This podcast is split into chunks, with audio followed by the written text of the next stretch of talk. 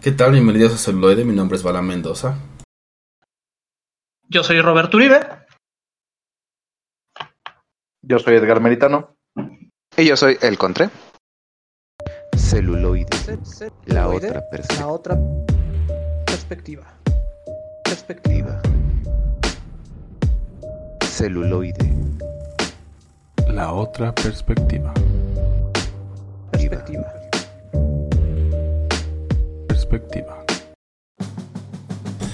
Y ya estamos de vuelta aquí en Celuloide, la otra perspectiva, en el episodio número 132 de este 2022.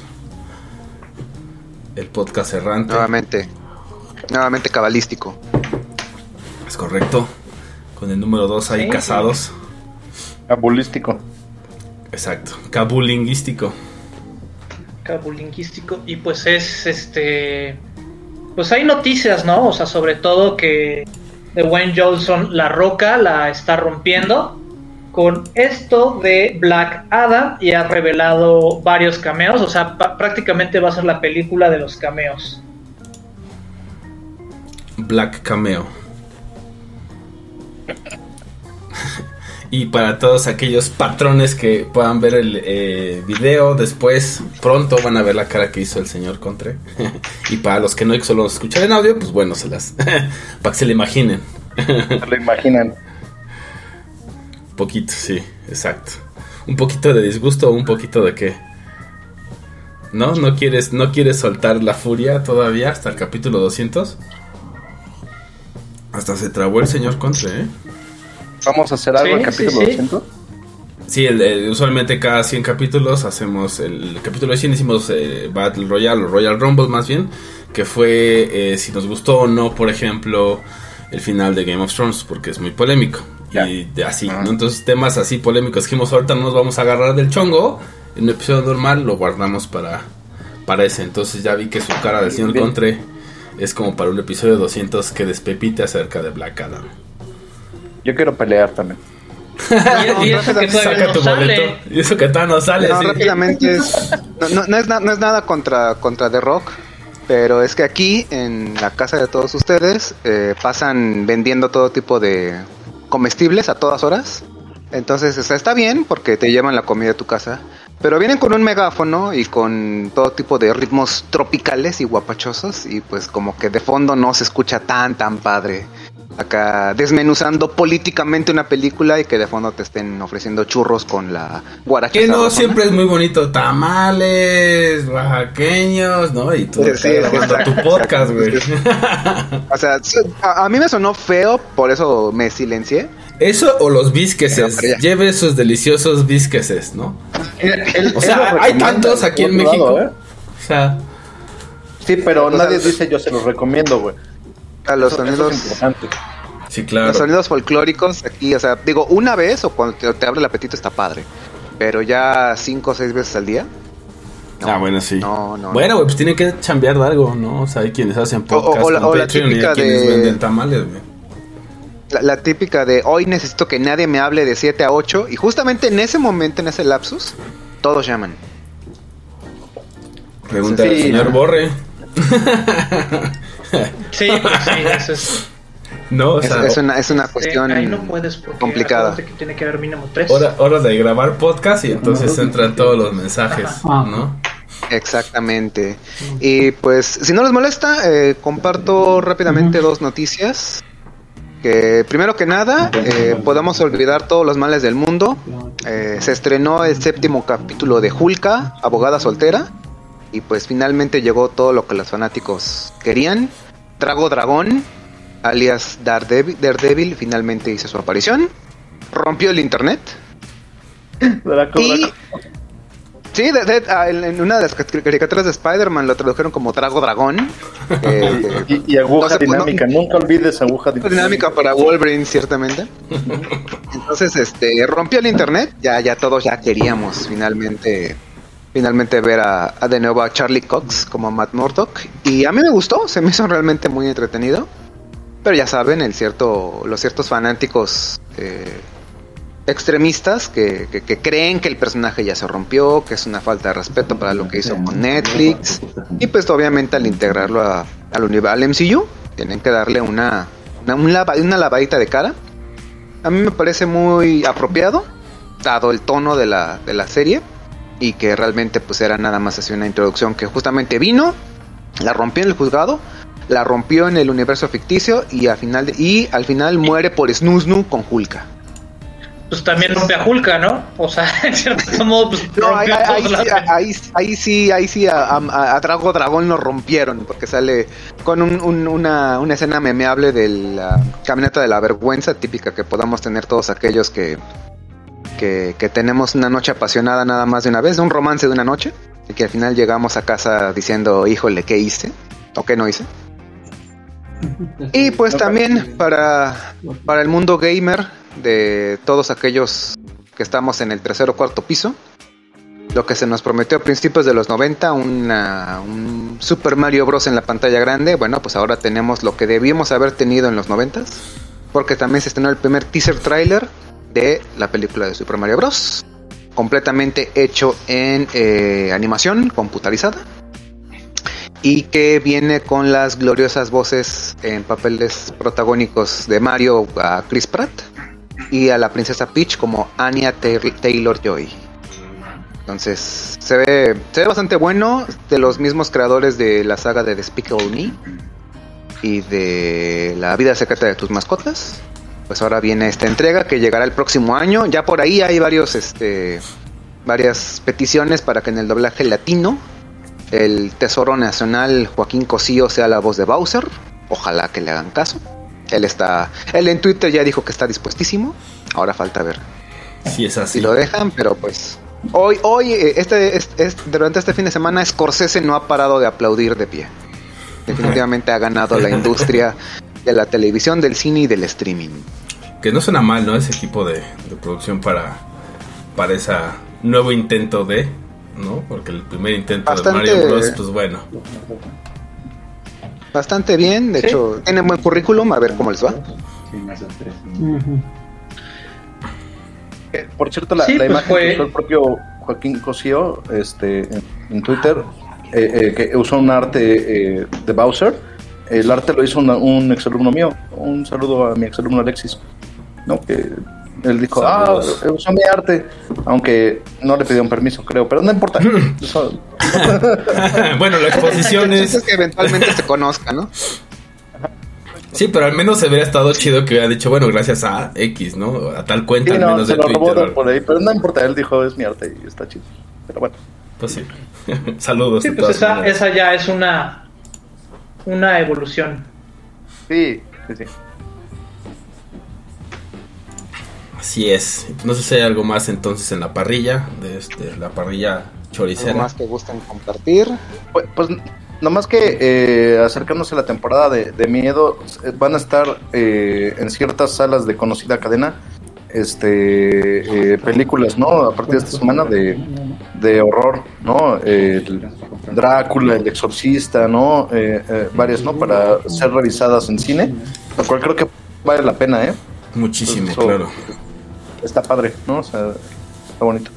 Sí, sobre todo que algo que hemos dicho acá, ¿no? O sea, no es lo mismo la experiencia que tienes en el cine, que es ver, o que a la que tienes en casa, ¿no? Aunque tengas una mega pantalla y lo que quieras, el cine siempre tiene eso muy bonito, ¿no? Es esa experiencia totalmente diferente. La experiencia envolvente.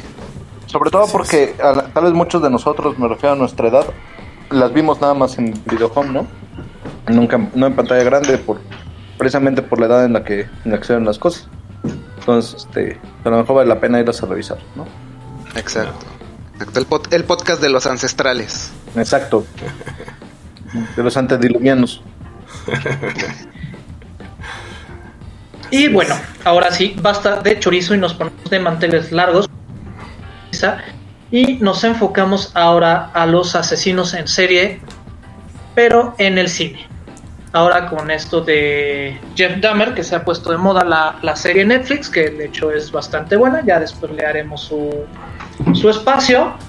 Pero, este, es un tema recurrente y bastante sabrosito, ¿no? Pero creo que es muy delicado de llevar porque hay adaptaciones buenas y adaptaciones malas de estos particulares amigos. Individuos de la sociedad. Pues no sé con cuál quieren que, que empecemos, ¿no? Por ahí tenemos una selección bastante interesante, ¿no? Y con un poco de diversos em, formas de contar estas historias que también no son fáciles de contar, ¿no? Definitivamente. Entonces, no lo sé, quieren que empecemos con eh, Sweeney Todd, Zodiac o algo de, del mundo del Dr. Lecter. Ya la conozco. Pues si quieren empiezo yo y les voy a platicar rápidamente de Zodiaco. Zodiac. ¿Estás cómodo? Sí. Corría el año del 2007, donde justamente se abrieron estos archivos del FBI. que justamente tenían las cartas, tenía pues todo el, el caso, ¿no? Y ciertos testimonios de algunos miembros de que lo estuvieron estudiando. Y pues bueno, hasta en ese momento no, no sabían quién era y pues como nunca lo atraparon, pues no, no... La, la película queda con ese, como ese mal sabor de boca. ¿No? A lo largo de estas casi dos horas y media, pues nos meten en el misterio donde empieza a matar a una pareja en el taxi, en un taxi, y de ahí empieza a hacer la investigación. Eh, contamos con, con dos Avengers y un misterio, ¿no? O sea, tenemos un elenco de, de oro, o sea, tenemos a este Jack eh, Gyllenhaal, a Robert Downey Jr. y a Mark Ruffalo, ¿no? Que son los que encabezan tanto al reportero como a los de- detectives que están buscando las respuestas a quién es este señor. Basado en los hechos este, ocurridos en los 60 justamente de los 60 hasta los 80 y un cacho de los 90 porque vemos como las carreras y, y las vidas de estos individuos se ven destrozadas por su obsesión para averiguar quién es el este asesino en serie. Que como, como dato extra, vale la pena mencionar que. Ah, se me fue el hilo. Vale la pena mencionar que hace pocos años un de fans que se dedican a resolver crucigramas y enigmas resolvieron las últimas dos cartas y por lo visto vieron dieron con la identidad del, del asesino, nada más que el, el FBI se ha reservado su derecho a declarar. O sea, le entregaron, oigan, ¿saben qué? Encontramos esto y creemos que está en estas tres personas. Y la película señala a, a un posible, ¿no? Que en ese momento era el, el más probable que fuera el, el, el asesino del zodiaco, pero nunca nos lo confirman.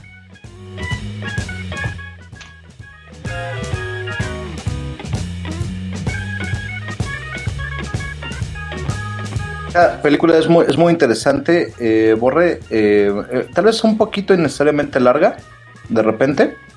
Eh, pero eh, eh, es muy interesante. O sea, tiene una cinematografía muy, bonita. Y juega mucho con el misterio eh, justamente del asesino del zodiaco. Este, eh, la si no me equivoco, la película es de David Fincher. Y, pues bueno, él tiene por lo menos dos obras maestras, ¿no? Tanto Seven como El Club de la Pelea.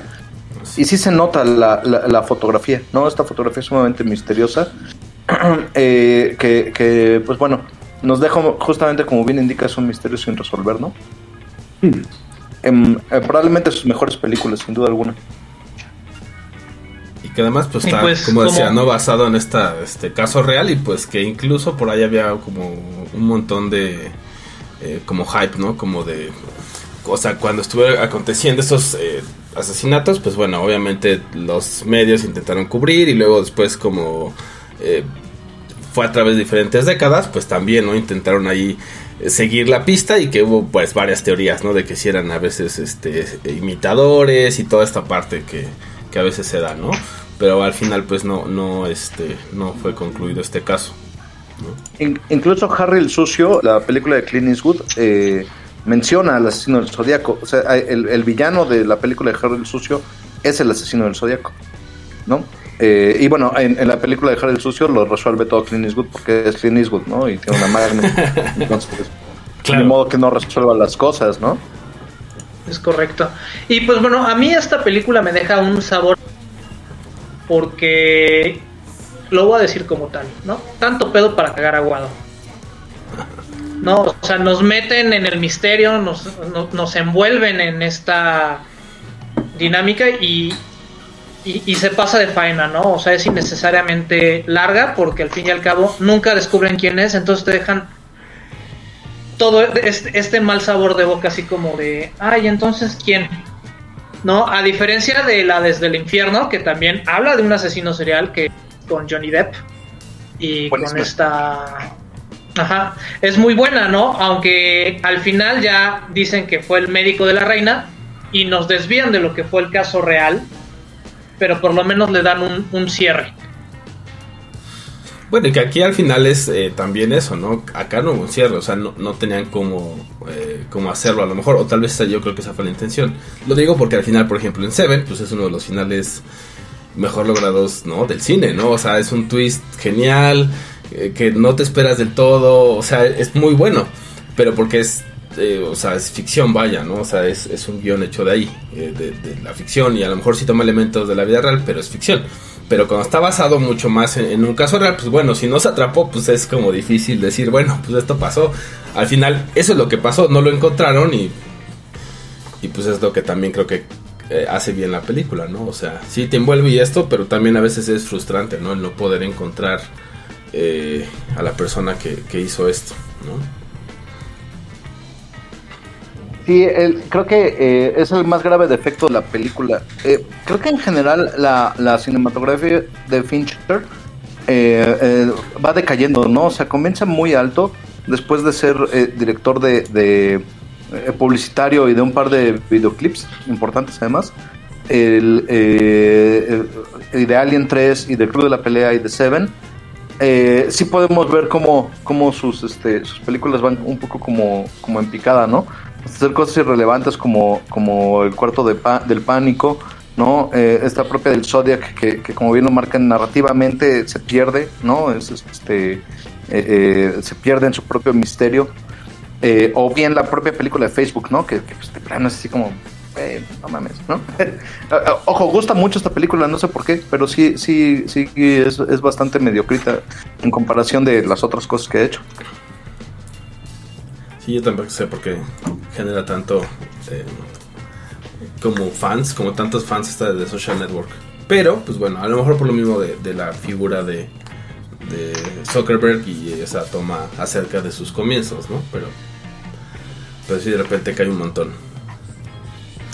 Y también por ahí ha dirigido cosas interesantes en televisión, aunque bueno, pues igual como dices, ¿no? A lo mejor ya no con el mismo punch con la misma eficacia que, que antes, pero pues sí, por ahí tuvo este, algunos episodios en House of Cards, Mindhunter, incluso también acerca de los investigadores del FBI que desarrollan esta forma de investigar a los asesinos seriales, y por ahí pues también incluso hasta en Los Dead and Robots, ¿no? Entonces digo, al final, a lo mejor más bien, como decías, como sus inicios son en los comerciales y esto, pues la televisión es un poco más cercano a eso, ¿no? Como un formato mucho más...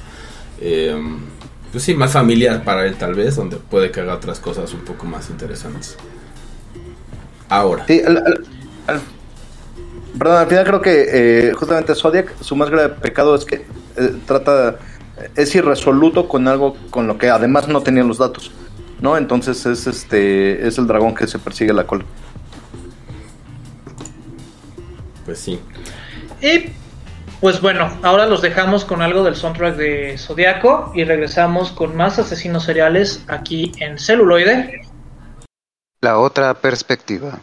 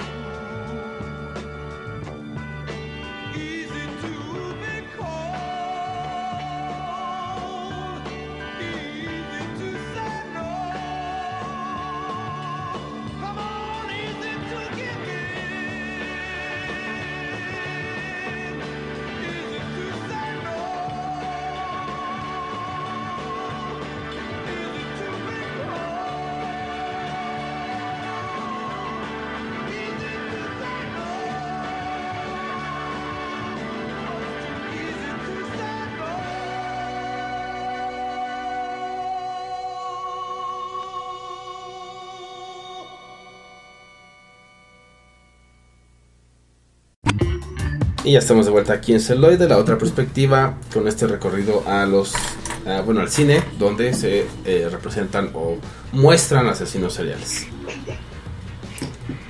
Pues ahora sigo yo, continúo yo con eh, uno de los asesinos seriales ficcionales eh, más interesantes que yo he encontrado tanto en cine como en televisión y creo que el fandom que tienen eh, lo respalda también, ¿no? Y es eh, este personaje sin duda alguna es Hannibal Lecter. Eh, ca- cabe mencionar que eh, eh, Thomas Harris, el autor de, de- los libros de Hannibal Lecter, retoma a varios otros asesinos seriales, ¿no? Para, como inspiración para su propia obra, los resignifica y, lo- y lo- y los va poniendo en, su, este, en sus obras, ¿no? Eh, a veces los mezcla, ¿no? Mezcla unos y a otros.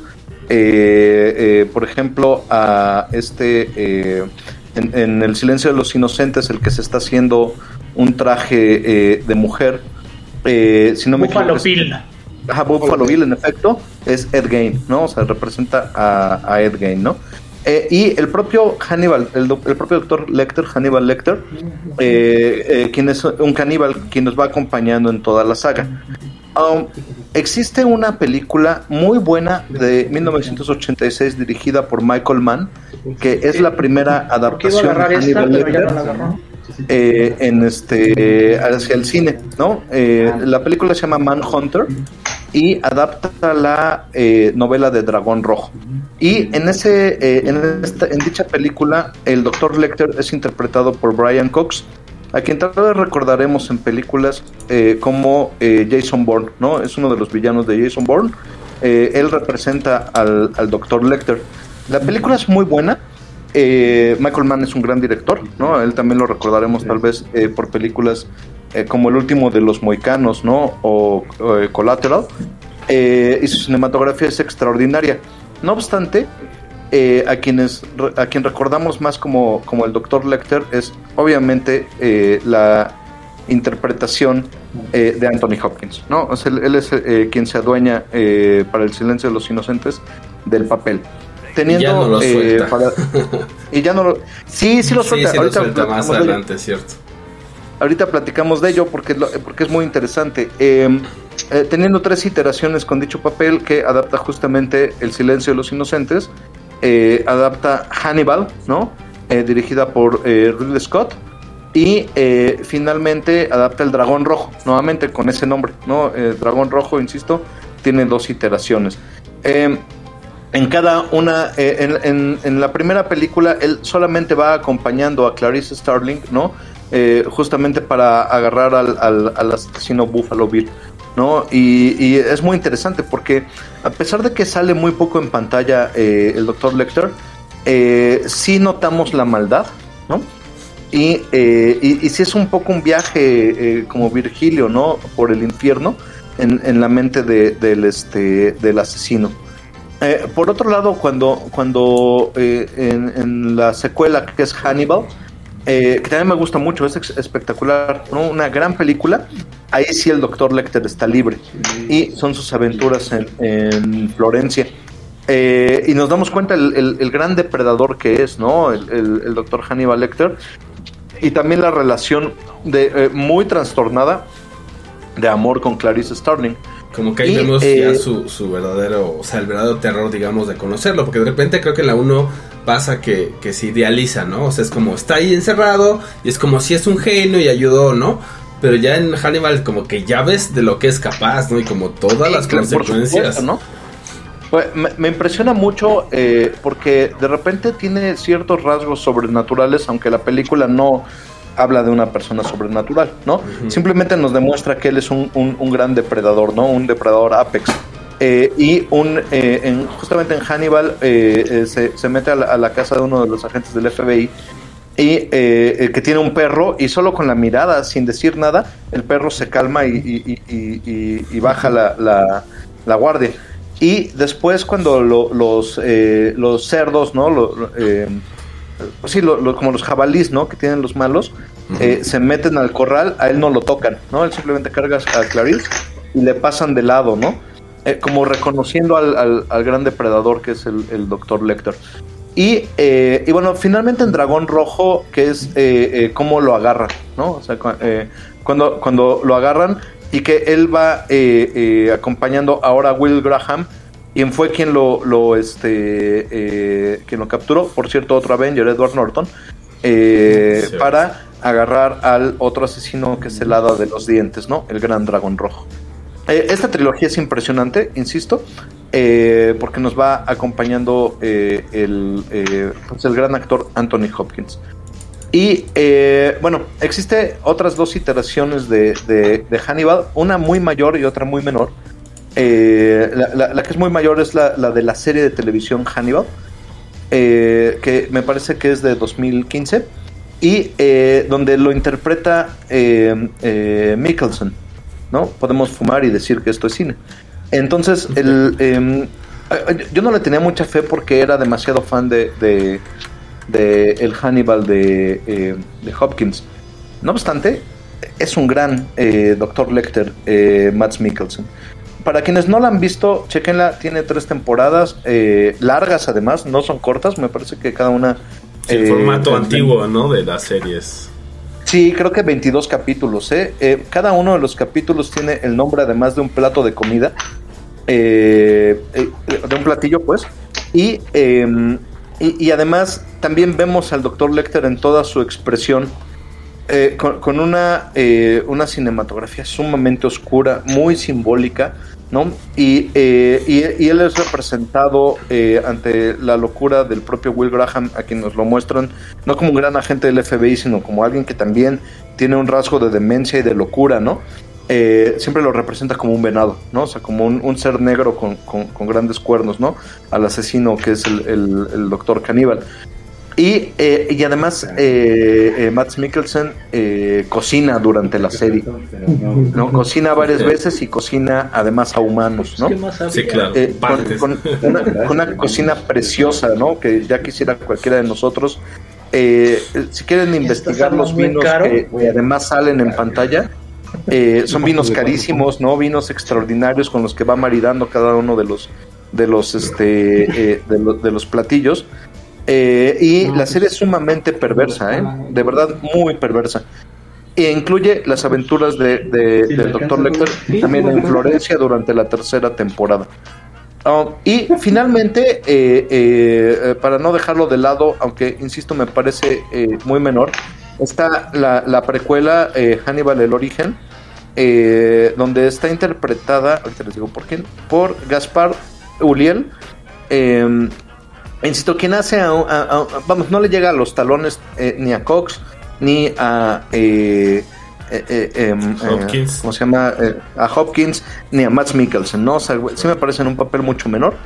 Y la propia película también es menor cinematográficamente, ¿no? O sea, para, para se llamó en nuestro país El origen del mal. Y la verdad es que el origen del mal eh, eh, pues es bastante menor, ¿no? O sea, eh, sí nos cuentan esa historia que todos queríamos saber de, de cómo Hannibal se convirtió en, en el caníbal, ¿no? En, esta, en este ser casi sobrenatural, ¿no? Que te puede oler y sabe qué perfume usas y si tiene un barquito en la botella y lo elegiría un niño, ¿no? Eh, eh, eh, vamos, ese personaje eh, sí está muy venido a menos durante esta precuela, a, a mi parecer, digo, salvo sus, sus eh, opiniones, querido público y queridos especialistas. Eh, pero también eh, es digno de mencionarse, ¿no? Es digno de mencionarse esta, esta película porque pues, es parte de, de el- las iteraciones que hemos tenido del personaje. Em, insisto, la, la inspiración sí está en, en hechos reales, ¿no? Y en asesinos reales, ¿no? Entonces, eh, fue lo que yo revisté para ustedes. Claro, y que además, o sea, sí se ve, o sea, sí hizo una gran investigación, ¿no? El mismo autor de las novelas, eh, para justamente llegar a esto, ¿no? O sea, sí lo hizo ficción, pero sí también el trabajo de investigación es grande y se ve reflejado, por lo tanto, tanto en los libros como ya después en, en lo que vemos Sí, en la pantalla. Y, que, y lo que decir, bueno, de la, de la serie de Hannibal con eh, Mikkelsen, pues bueno, también eso le ayuda, ¿no? Porque la cara de Mikkelsen de por sí da para justo eso, ¿no? Toda esa frialdad, toda esa eh, frialdad, pero que también en momentos te deja ver, como dices, lo vicioso que puede llegar a ser. eh, a lo mejor no él como actor, ¿no? Pero sí él en ese papel, ¿no? Fri- frialdad, maldad y cinismo, Sí. ¿no? O sea, serían como, como los adjetivos que yo le daría. Eh, y además, insisto, algo que no vemos durante las películas es el conocimiento de gastronomía que tiene el doctor Lecter, ¿eh?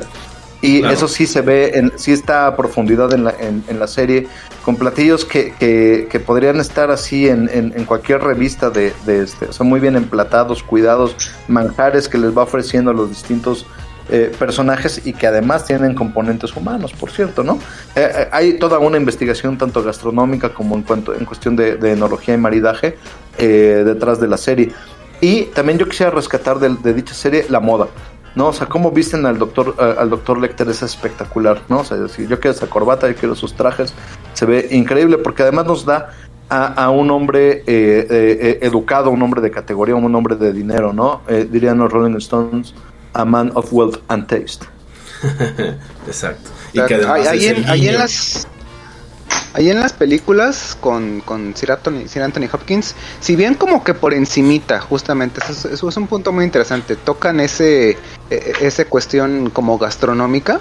Eh, yo soy muy fan me- de la, la trilogía, me parece muy buena, pero lo que es el dragón rojo, yo soy tremendamente fan. Y ese como que principio donde, donde Lecter no deja de ser este hombre refinado, este hombre elegante, pero que sabe, o sea, la gastronomía como tal es, es, es casi un arte saber no solo qué preparar, sino cómo. Todo, todos los sabores que deben, deben ir juntos, todas las especias, todo lo que potencia y sobre todo qué partes de, de- de, digamos, de un cuerpo, o de, en este caso tanto animal como, como humano, Saben, no solo ¿no? son comestibles, sino como que se les potencia mejor el sabor. O sea, eh, esa, esa, esa sabiduría de saber no, sol, no solo cómo, cómo preparar, cómo cortar, sino qué, es algo maravilloso. O sea, realmente un, genio ficticio en toda la extensión de la palabra. Pero que justamente también nos, nos sumerge más también. Porque uno, uno cuando se imagina un caníbal es, ah, pues sí, arrancas cortas para cosas humanas y listo. No, aquí vemos No. eh, una, una, una extensión realmente profunda de lo que es hasta la ciencia culinaria. Sin duda alguna. Y, la gata. y la serie en particular eh, eh, también tiene momentos que aún después de haber consumido mucho horror, sí me han sacado de onda. ¿No? O sea, sí, sí, sí, me- sí me han hecho enarcar una ceja y decir, ok. Eh, eh, por ejemplo, hay, hay un momento en el que usan a, a un cuerpo, eh, un asesino usa a, a un cuerpo eh, y, y usa sus cuerdas eh, vocales como violonchelo, ¿no? Y las toca. Y, y esa escena sí, sí me friqueó Sí, es un poco. la perturbadora. verdad. Sí, sí, sí, dije así como que, ok, muy bien. Esto no, no venía preparado para esto, ¿no? Eh, Esto, tiene un par de déjame descansar tantito, ¿no? sí, sí, sí. Tiene, Ah, tiene un ah, de- ahí- por ahí. Por ahí en, en es- en ese rubro hay una leyenda urbana que, que- que para, to- para las cuerdas de, de- de violín, creo que me parece que se usaba o se usaba, no sé, este, justamente las cuerdas vocales de gato. Pero por ahí una leyenda urbana, no sé qué tan real sea o no, decían que a cierto violinista elegía gatos, pero co- que, que- que tenía buen oído para elegir gatos con un maullido muy fino. Entonces, a raíces a esos gatos, no era, no era nada más agarrar un gato porque sí, sino un, un gato que, que como que lo estudiaba de si tiene un maullido bonito, el violín va a tener una, una sonoridad mejor. O sea, un gato Eso- afinado. Ajá, Exactamente. Yo pensé que ibas a decir Ahí- un por ahí gato es, humano, medio leyenda urbana. No, no, no. Pues, Por ahí medio leyenda, pues pero bueno, les recordamos que si ustedes quieren pasarnos sus tips gastronómicos tipo Hannibal, estamos para aceptar todos sus comentarios en contacto arroba celuloide.life. Y ahora los dejamos con algo de Hannibal y regresamos con más asesinos seriales aquí en celuloide. la otra perspectiva.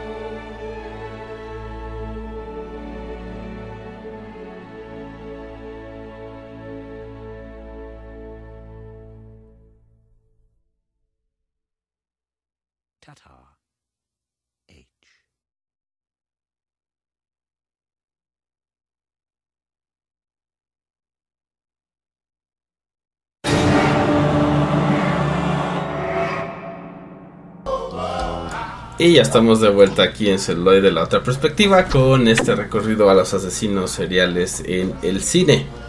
Y la última parada de esta noche es una muy especial porque es también un musical. Así es, así es. Aquí nos, nos sumergimos por completo en la ficción.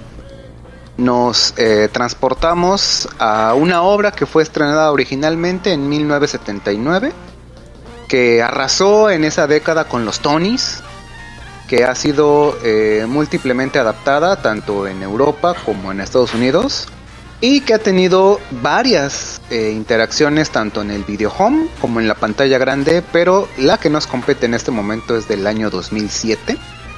Sweeney Todd, The Demon Barber of the Fleet Street, que aquí literalmente tradujeron como Sweeney Todd, el barbero demoníaco de la calle Fleet. Y pues si tienen la curiosidad, en castellano le cambian un poquito el nombre, pero es básicamente el mismo. De hecho le quitan Sweeney Todd, es, es el, el barbero diabólico de la calle Flet. Con pues un elencazo, un, un, un triunvirato encabezando eh, Tim Burton junto con su, su sugar baby preferido Johnny Depp Y su esposo. encarnando a Benjamin Barker, alias Sweeney Todd. La todavía en- entonces esposa Elena Bonham Carter, como Miss Nellie Lovett. Y el ahora desaparecido Alan Rickman, como el juez Turpin. Y nos entregan pues un musical, una historia bastante No. trágica. Nada más le faltaba Jackman, ¿no? Para hacer así como. Sí, no, ya, ya, ya- no, no pudo llenar las estampitas de ese, de ese álbum, pero casi. De hecho, de hecho, mucho se habla de esta trinidad, este, Burton, Bonham Carter y Deep.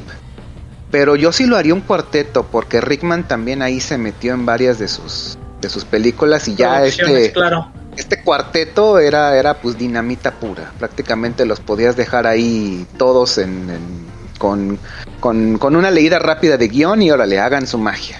Y, y podían hacer de todo. Y bueno, eh, esta obra trágica nos habla de, un barbero llamado Benjamin Barker, casado con su esposa Lucy, interpretada aquí por Laura Mitchell Kelly, y con una pequeña hijita, Joanna eh, Barker, que de bebé no pude encontrar quien la interpretaba, pero ya de adulta es eh, interpretada por Jane Weisnor. Y sí, tu- tuvo una carrera bastante discreta, pero hoy en día es una modelo bastante, bastante guapetona. Y pues el juez Turpin ve a, a Lucy y dice, esa me gusta, pero está casada. No importa, desaparecemos a su marido y lo mandamos a Australia. A que purgue una condena por, Que me no sé, feo. enseñar tobillos o algo así. Entonces, eh, Barker es enviado eh, preso durante 15 años por un crimen que obviamente no cometió. Y pues regresa a Inglaterra con un lavado de cara, con un peinado bastante edgy, con un mechón gris que le da harta presencia y pues ahora Corte de cabello. Einstein. Einsteinesco. Exactamente. un, un- un look, un look bien darks, diagonal steampunk. Ándale. O sea, victoriano acá. Exacto. con, con el paso de lo tie- del tiempo, pues la calle Flet se volvió como que de esos vertederos que, que nada más pasa la gente muy, muy, muy común. Y aquí nos presentan a Miss Lovett, que es una, una panadera que, que hace, hace la comida, si de por sí la comida británica tiene muy mala fama, aquí sí, sí, este, la verdad, aunque, aunque sé que son props, sí da como un poquito de, de asquito esa- esos, esos ¿Poquito? pasteles que hace. Sí, no, sí, sí. Muchito, es, ¿no? una, es una cuestión extraña y que es Miss Lovett la que le dice, la que le termina de contar a, a- ahora Todd. No, pues tu esposa tomó cierta sustancia extraña y se murió. Y tu hija la adoptó el, el juez Turpin y pues ahí la tiene de protegida. Por ahí se rumorea que, que se la quiere que se la quiere comer. Se la quiere figurativamente. Entonces Todd dice, pues bueno, pues aquí como el juez Turpin es el, el- el causante de todas mis desgracias, le voy a tener que dar cuello. Y por ahí que se acerca, ¿eh? De hecho, de hecho primero lo que hace es hacerse fama de barbero. Aquí tenemos también una interpretación, una interpretación no penosa de Sasha Baron Cohen como Adolfo Pirelli, un italiano que, Sí, claro. que, que, que- que menciona que ser el mejor barbero de toda Europa y una interpretación bastante, bastante ligera, bastante cómica. Pero pues que Todd con su maestría lo deja en, en vergüenza. Y de hecho, eh, aquí en la, historia, Pirelli, que es un nombre falso, eh, le menciona que él de niño fue su, su, su aprendiz, era barrendero en su, en su barbería cuando todavía se hacía llaman Benjamin Barker y le dice pues mira si no quieres que revele cómo a lo mejor hasta te escapaste de prisión dame regrésame el dinero que apostamos dame el 50% de tus ganancias y todos en paz sale y pues todo aquí a base de de teterazos se echa a Pirelli. Ya después como todavía andaba medio medio vivo le termina cortando la la yugular. Y aquí es uno de los de los como puntos fuertes de la película es muy sangrienta no no no sé si si biológicamente de hecho así podrían podría salir así a presión la, la sangre pero un solo corte De ahí en, sí. en la vena en la vena las venas Sí, del cuello sí. sale toda- salen como 5 litros así en un segundo de manera Sí, muy Bueno, no muy puede salir exagerada, 5 pero- litros porque, bueno, ahí sí la- nos fallan las mates, ¿no? Pero. Exacto. pero, exactamente, pero- se, se supone que te puedes, o sea, si te cortan la vida, este, o la yugular, eh, te sangras en aproximadamente dos minutos. Ok. O sea, lo que, lo que tarda la, la circulación en circular, que son aproximadamente dos minutos, eso así en vaciarte. Y puede Cállate. destruir un arco de como tres o cuatro metros el chisquete. Sí. Bien, pues a- aquí pasamos este, a la realidad y, y la primer víctima de, de Todd pues sale a presión. Y Miss Lovett como que él dice, oye, pues mira, aquí falta, faltan suplementos, falta carne. Y aquí tenemos un cadáver. ¿Cómo ves si este, empezamos como que aprovechar lo que tú haces, bla, bla, bla? Y pues sí, más, más rápido, este, el juez Turpin eh, escucha la fama de Todd como barbero. Está prácticamente, la película va a la mitad. Cuando justamente es, ya se me estaba olvidando, el plot B. Uno de los amigos que hizo Todd en el barco es un marinero llamado Anthony Hope. Bastante, bastante simbólico esto- est- estos nombres. Eh, interpretado por Jamie Campbell. Que por azares del destino camina cerca, fue afuera de la casa del juez Turpin, ve a Joanna y oh, él queda enamorado de ella Amor y en cuestión de segundos ella como como él muestra interés queda como que más que nada yo creo que no es amor pero sí como que ah él me puede salvar de este suplicio entonces justo cuando Todd ya tenía Recordemos que es un musical, entonces las, las- las situaciones Aquí- son idealizadas, los personajes son unidimensionales. Exacto, y tenemos que ir medio, medio turbo. Que, que por ahí a lo mejor la producción en Broadway sí es. Pueden, pueden dar intermedios, puede tener muchísimo más tiempo para desarrollar, pero aquí, aquí contamos con dos horas, así que condénsate todo rápido. Eh, falla el primer intento de, de Todd por matar a Turpin. Eh, por, un az- por un azaroso destino de que Anthony llega diciéndole, oiga señor Todd, ya, ya conseguí a la chica, me deja traerla aquí específicamente. Ya Joanna ya me dio prácticamente pie a que la salve. Entonces Turpin se queda así como de qué? ¿Cómo? ¿De quién están hablando? Entonces, entonces va a encarar a Joanna así de, bueno, a ver, ¿me amas o no? No, pues no. Órale, al manicomio. A ver si, si una estancia ahí en un manicomio victoriano te hace apreciar todo lo que, yo, lo que yo te doy. Y paralelamente Todd, pues ya en, un, en una espiral descendente de locura, mata a cuanto cliente llega. Miss Lovett utiliza toda la carne de los, de los cadáveres y pues el negocio va para el cielo. También un eh, niño ayudante que tenía Pirelli, de nombre Toby, es acogido ahora por Miss Lovett. Se forma ahí como una extraña familia muy, muy, muy Macabra. curiosa. Sí. Exacto, porque Miss Lovett desde el principio muestra un amor incondicional hacia Todd y Todd así de mi único amor es la venganza. Bien, bien, bien darks. Y pues en los últimos 30 minutos como que se acuerdan de que ya tenemos que acabar esta obra, le meten turbo. Le meten turbo al Eh, turbo. Anthony, Exacto, Anthony saca de una manera prácticamente risible a, a, a- a- del manicomio. De hecho, Todd le da la idea de: mira, en los manicomios le cortan el cabello a las eh, reclusas y de ahí se hacen pelucas. Tú hazte pasar por un este ayudante de fabricante de pelucas y listo. Y en un segundo saca a Joanna sin ningún problema. El juez Turpin este, llega de nuevo a la barbería de, Todd porque aparentemente él ya le mandó una nota de, ¿sabe qué? Están a punto de, sacar a Joanna, así que véngase para acá. Y en un incidente medio que se, también se va oliendo, hay una chica, hay una mujer eh, bastante desaliñada, una indigente, que por ahí como que va soltando pi- pistas de que todo lo que está pasando en la panadería de Miss Lovett es sangriento, es, es este profano.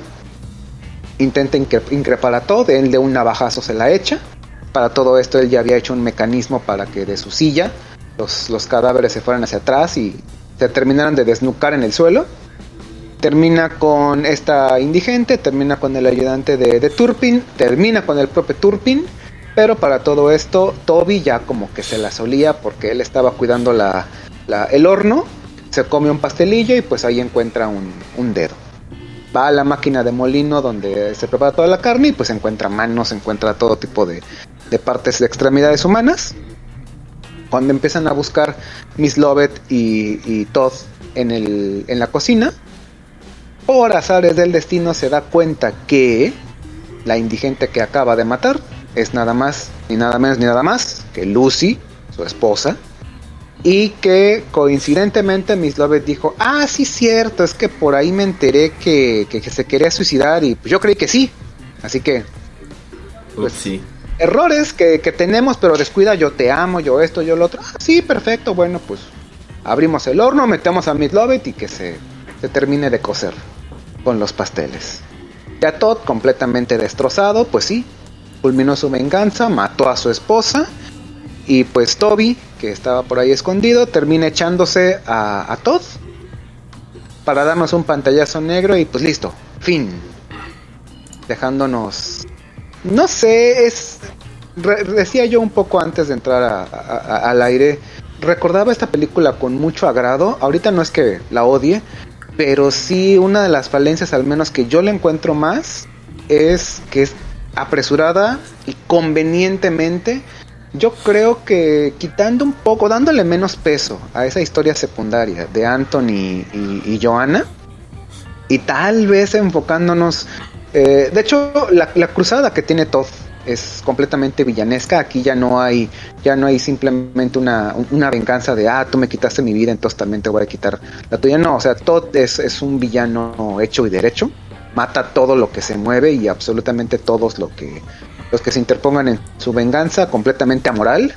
Por otro lado, Miss Lovett también, este, lo único que le interesa es tener a Todd a, como de lugar. Incluso hasta yo me quedé con un aire de, pues a lo mejor ella hasta contribuyó. Porque todo salió como demasiado bien, por mucho que un juez en esa época tuviera poder.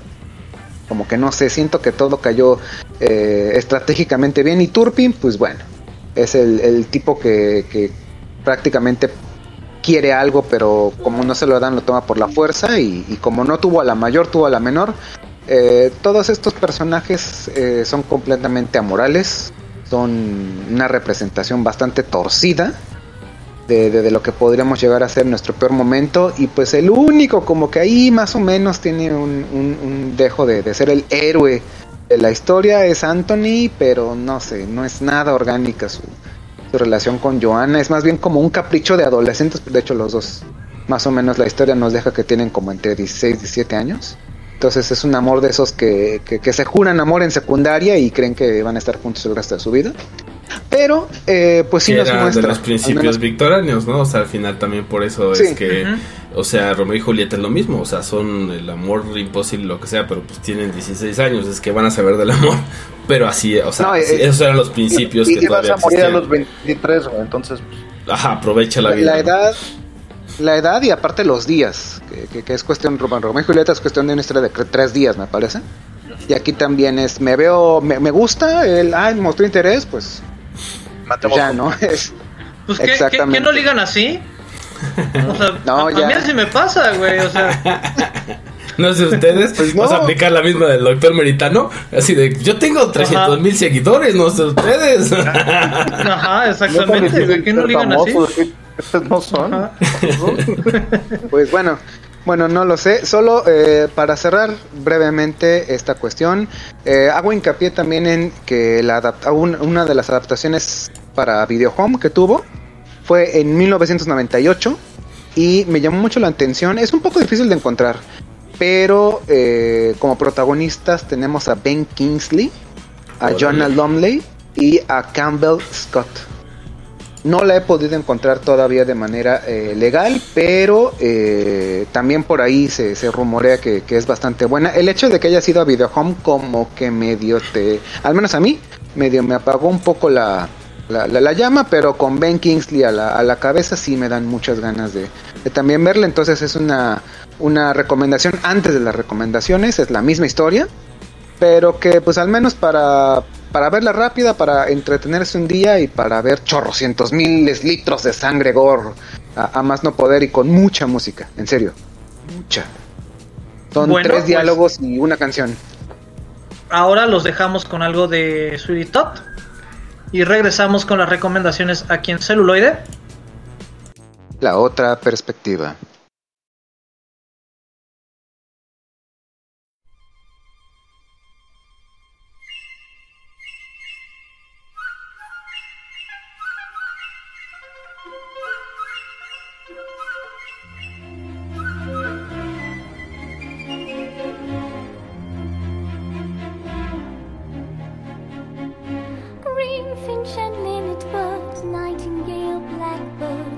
Is it you sing?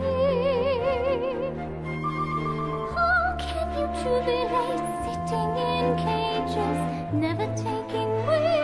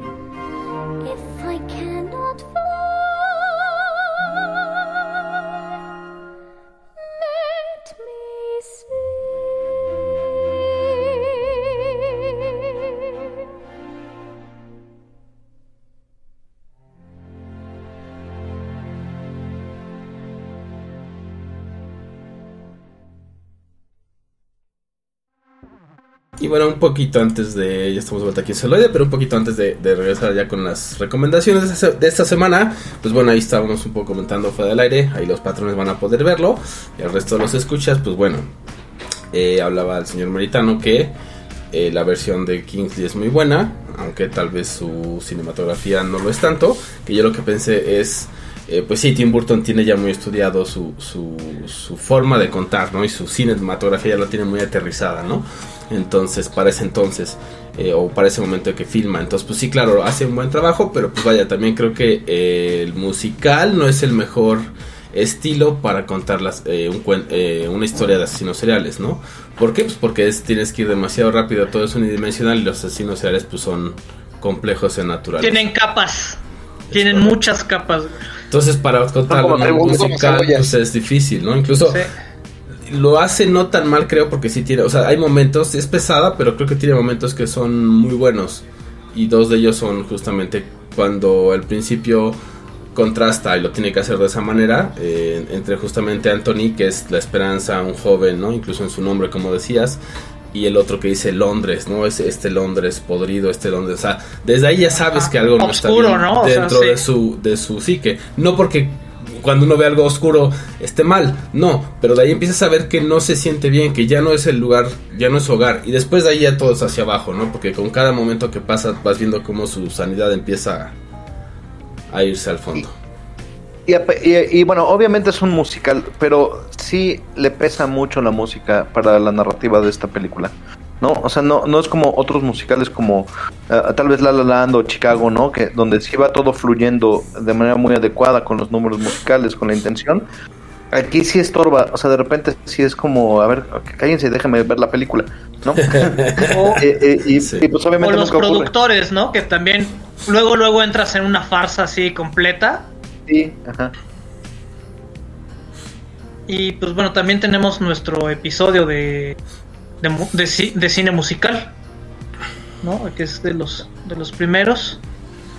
Sí, por ahí en las notas del show que publicaremos después les ponemos ahí el link, ¿no? Es correcto.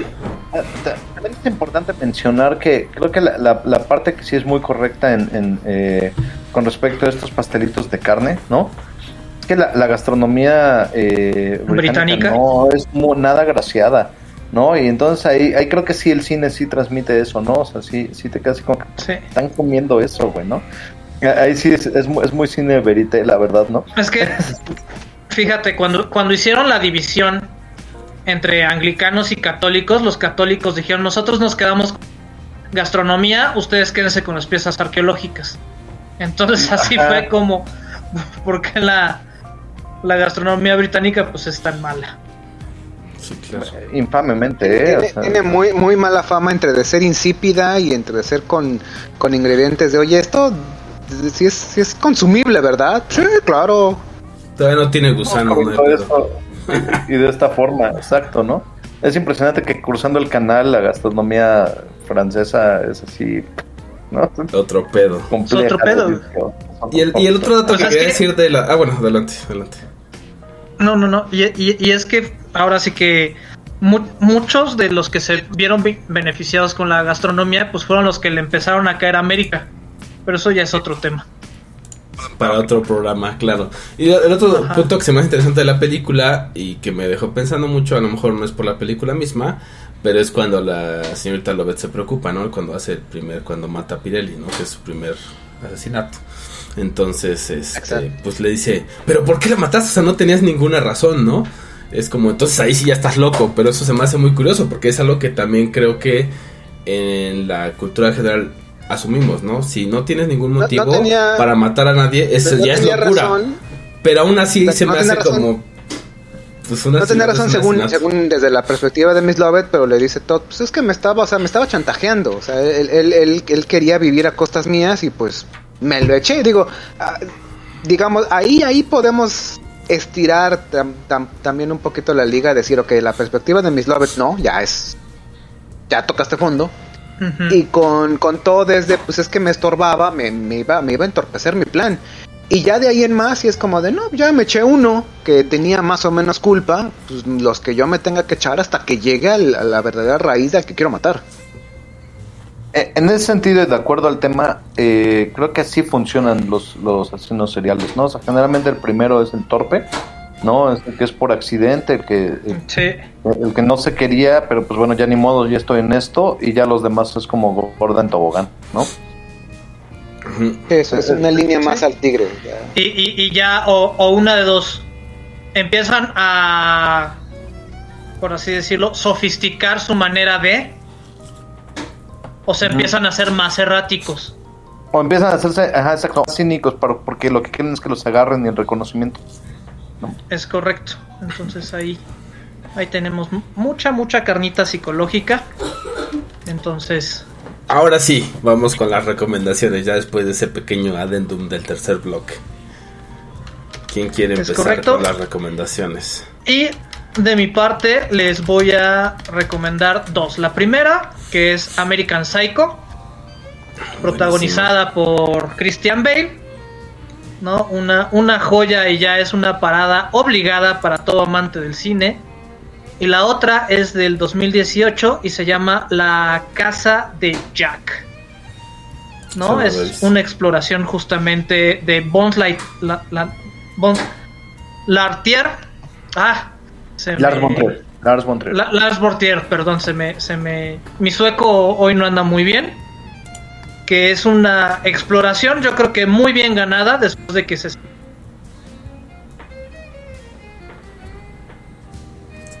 Así es. ¿Y quién dice yo después? Yo, Sí. eh, yo quisiera eh, recomendar eh, La Masacre de Texas, ¿no?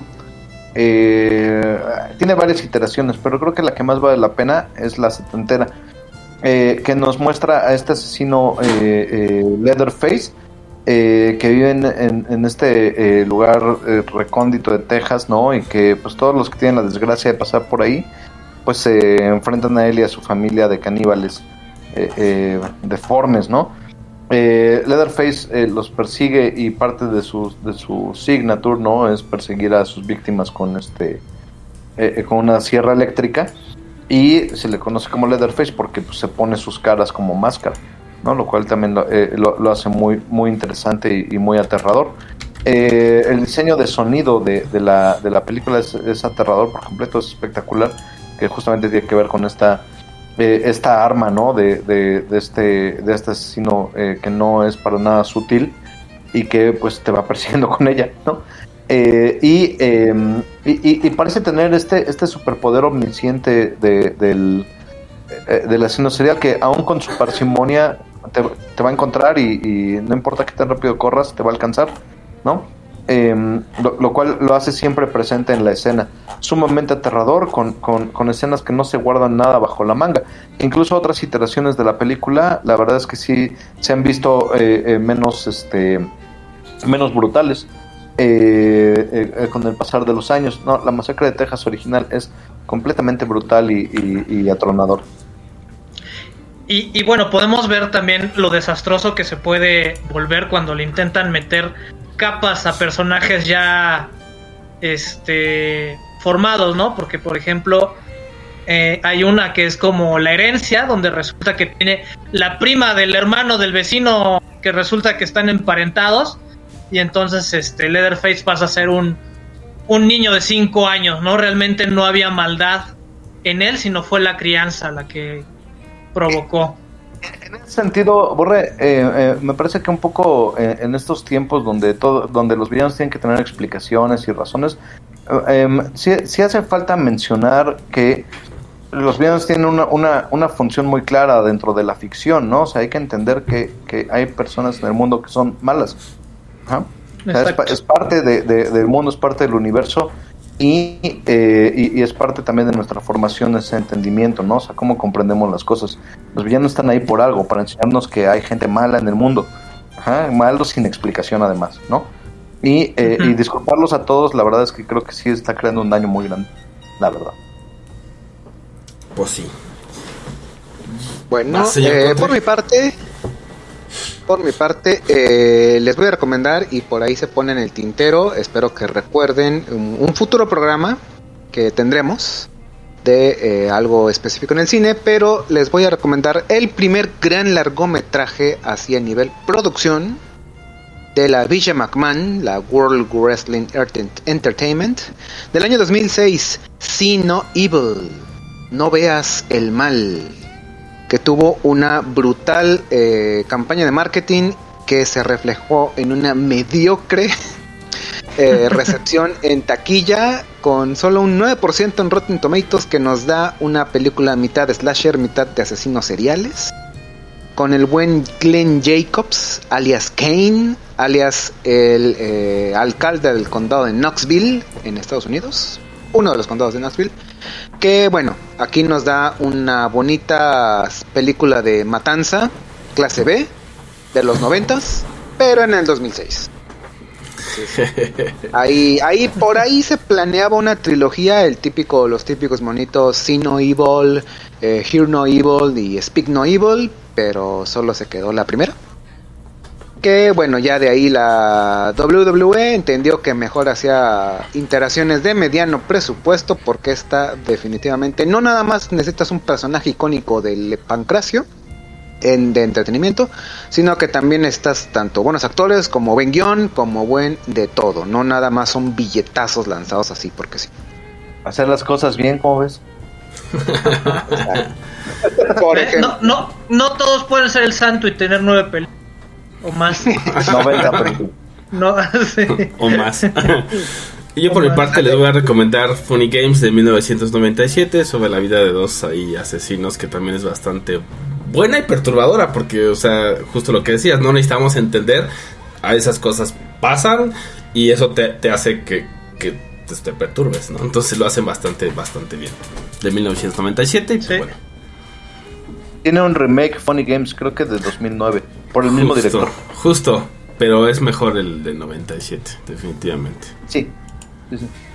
Sí, es un extraño caso donde el propio director no se hace un remake a sí mismo. Es, es correcto, sí, es como, ¿eh? ¿Por? Si no me gustó, lo voy que- a hacer. bueno. No, pero hace Aguas, que eso- presupuesto, eso con- Puede con llegar a ser System. tendencia. ¿Qué tal si Snyder vuelve a hacer su, su remake del Snyder Cut? Snyder Cut. No, por favor. Snyder, Snyder, Scott. Ajá, exactamente. ¿O qué tal que si, si, si eh, eh, Ryan Johnson hace el Ryan Johnson Scott de episodio 8? eh, eh, eh.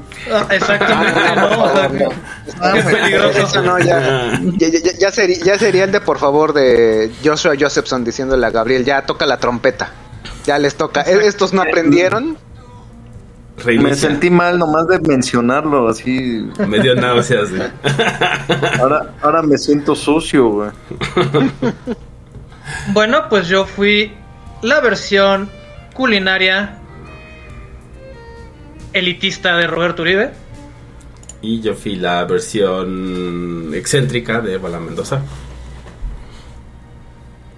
Yo soy fui la- la, la- versión vengativa y que no me queda de otra más que cumplir mi plan de El Contre.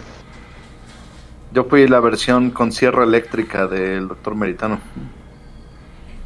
Gracias y hasta la próxima. Chao. Ay. Adiós. Celuloide.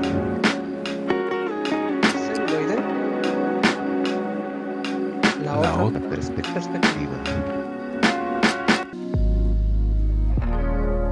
Say hello pasta de chorizo. to my little friend. Never give up. Never surrender. Otra perspectiva. Perspectiva. La perspectiva.